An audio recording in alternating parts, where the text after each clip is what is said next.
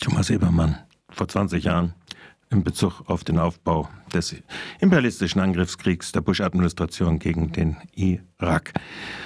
Noch zwei Minuten lang ein paar Meldungen. Nach viereinhalb Wochen hat die medienpolitische Sprecherin der Fraktion der Grünen im Landtag, Catherine Kern, sich besorgt gezeigt mit Blick auf das Ermittlungsverfahren gegen Radio Dreigland und sie fordert jetzt eine zügige Aufklärung. Die Durchsuchung der Privatwohnung von Mitarbeitern des Senders ist ein tiefgreifender Eingriff in die Pressefreiheit.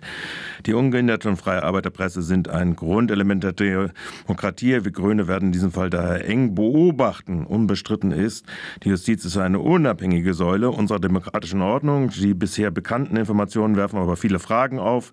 Das betrifft sowohl die Gewichtung und Bedeutung Bedeutung der Pressefreiheit, die Abwägung der Verhältnismäßigkeit, die äh, als auch der Umgang mit privaten und geschäftlichen Daten, wie die bei der Durchsuchung akquiriert worden sind. Für uns ist klar, sagt Catherine Kern, eine Aufklärung der Vorgänge muss jetzt zügig kommen. Es ist zu begrüßen, dass die Frage der Rechtmäßigkeit der Durchsuchung auf dem Rechtswege geklärt werden soll.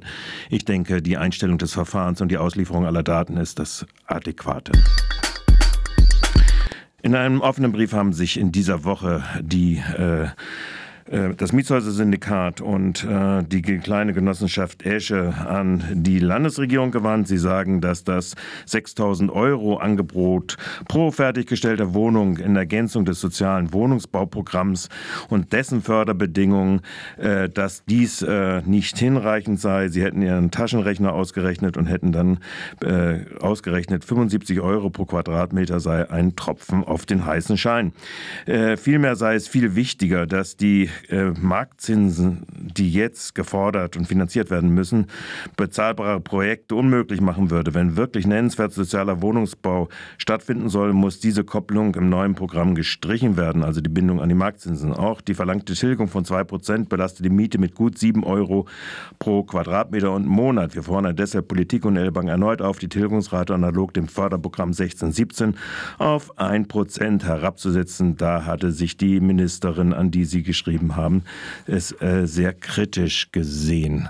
Ja, das ist schon das Ende der Sendezeit und die äh, Erklärungen der Fraktionen zu ihren Vorschlägen, die so relevant sind, werden wir dann auf die nächste Woche verschieben. Und ich sage Tschüss. Verantwortlich für die Zusammenstellung war der Michael. Ich bedanke mich bei allen Kollegen, die zugearbeitet haben.